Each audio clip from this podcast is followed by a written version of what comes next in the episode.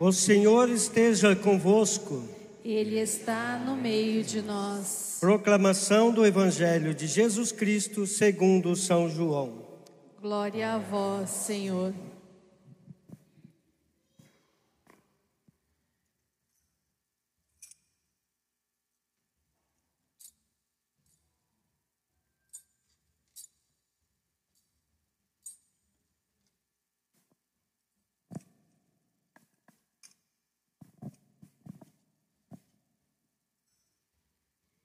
Jesus se manifestou aos seus discípulos e, depois de comer com eles, perguntou a Simão Pedro: Simão, filho de João, tu me amas mais do que estes? Pedro respondeu: Sim, Senhor, tu sabes que eu te amo. Jesus disse: Apacenta os meus cordeiros. E disse de novo a Pedro: Simão, filho de João, tu me amas?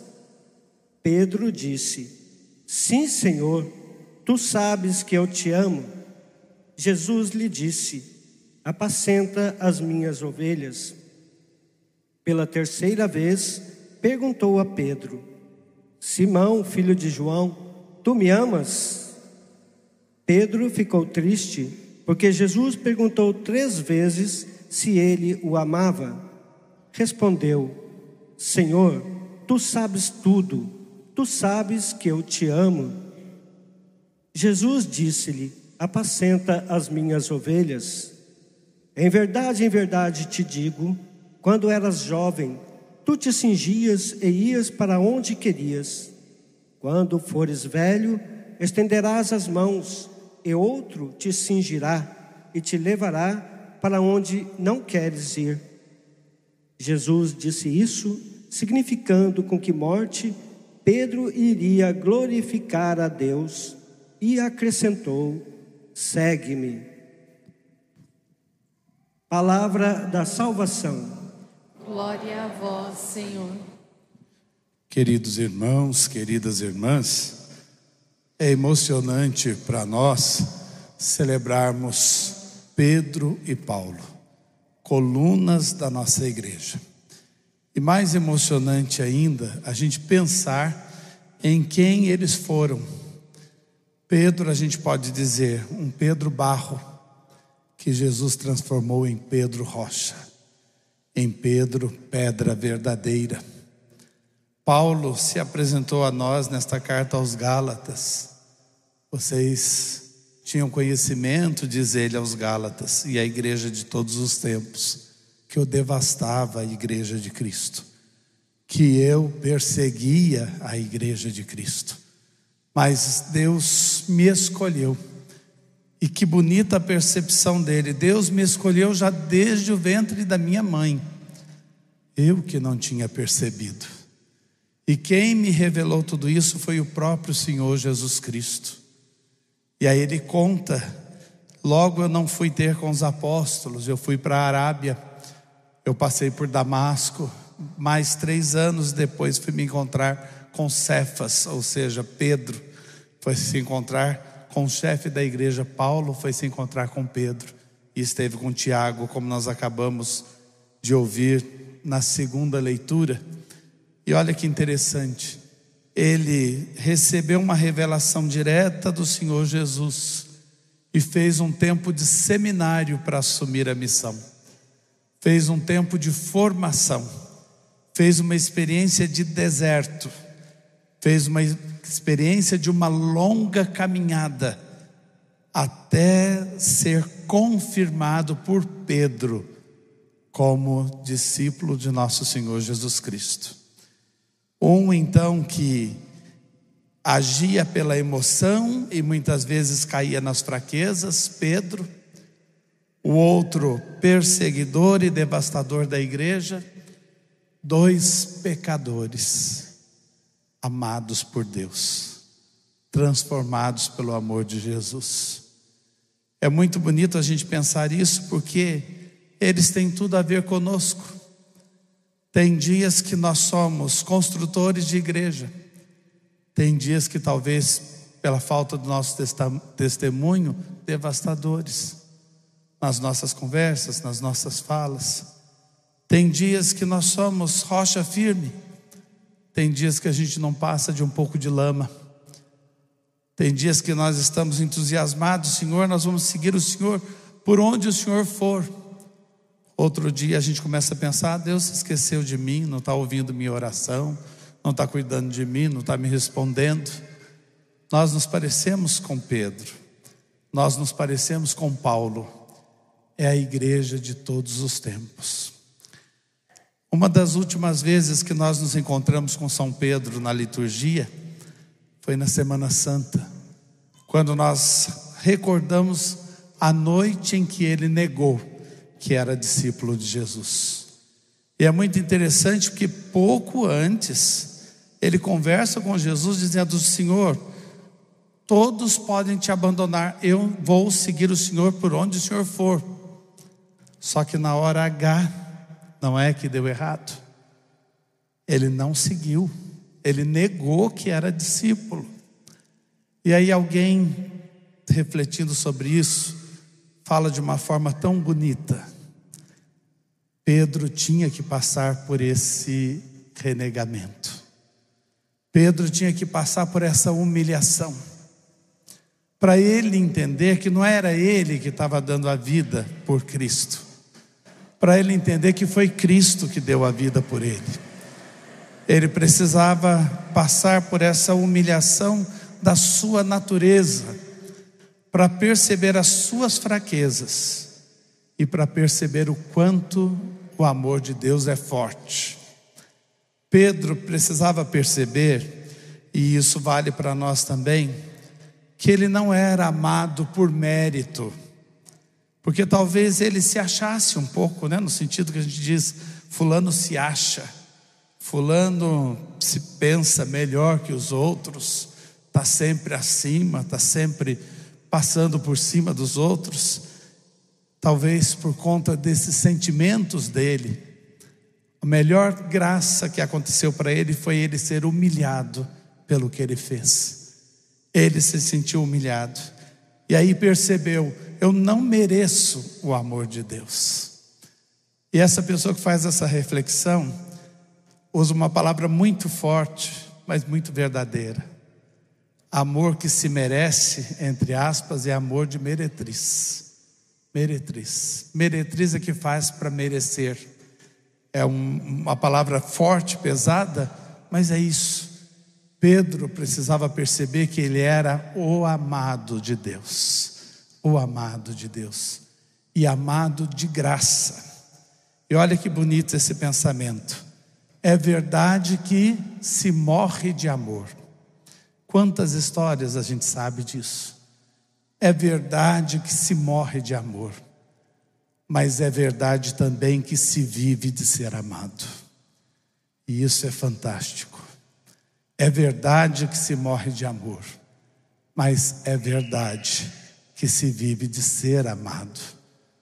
Quando nós nos abrimos à realidade de um amor que nos ultrapassa, e que não é merecimento nosso, mas é gratuidade, é pura bondade, um amor incondicional que não exige nada de nós, aí a gente vive de verdade. É por isso que a gente nota uma diferença imensa no Pedro antes da ressurreição de Cristo e no Pedro depois da ressurreição de Cristo. Porque depois desta humilhação, ele passa a viver de um amor de verdade. Ele passa a viver porque ele está sendo amado de verdade. E experimenta esse amor que é pura graça, que é pura redenção, que é pura libertação. É isso que nós precisamos experimentar também. Da mesma forma, Paulo. Como é que Paulo vive uma transformação tão grande na vida dele. Por conta do que? De uma experiência com o ressuscitado, de uma experiência com Deus vivo. Ele passa a perceber que se vive de ser amado e reconhece que esse amor já vinha desde o ventre da sua mãe. Deus já me havia separado para essa missão. E ele mergulha a fundo nessa missão e ele deixa a obra de Deus acontecer na vida dele, continua percebendo as suas fraquezas, continua percebendo as suas fragilidades. Vocês sabem que alguns diziam que Paulo era gago, ele tinha muita dificuldade para falar, e ele mesmo diz: Eu não sou bom em oratória, mas olha o que Deus fez na vida desse homem. Olha o, como o amor e o ser amado nos faz viver.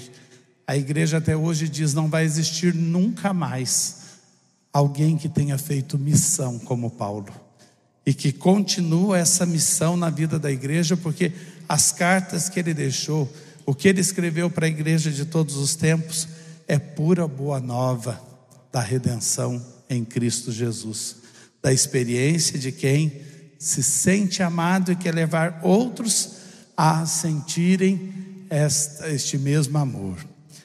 E completando essa questão de Pedro, Jesus já tinha dito a Pedro: você vai ser pescador de humanidade, você vai ser pescador de homens.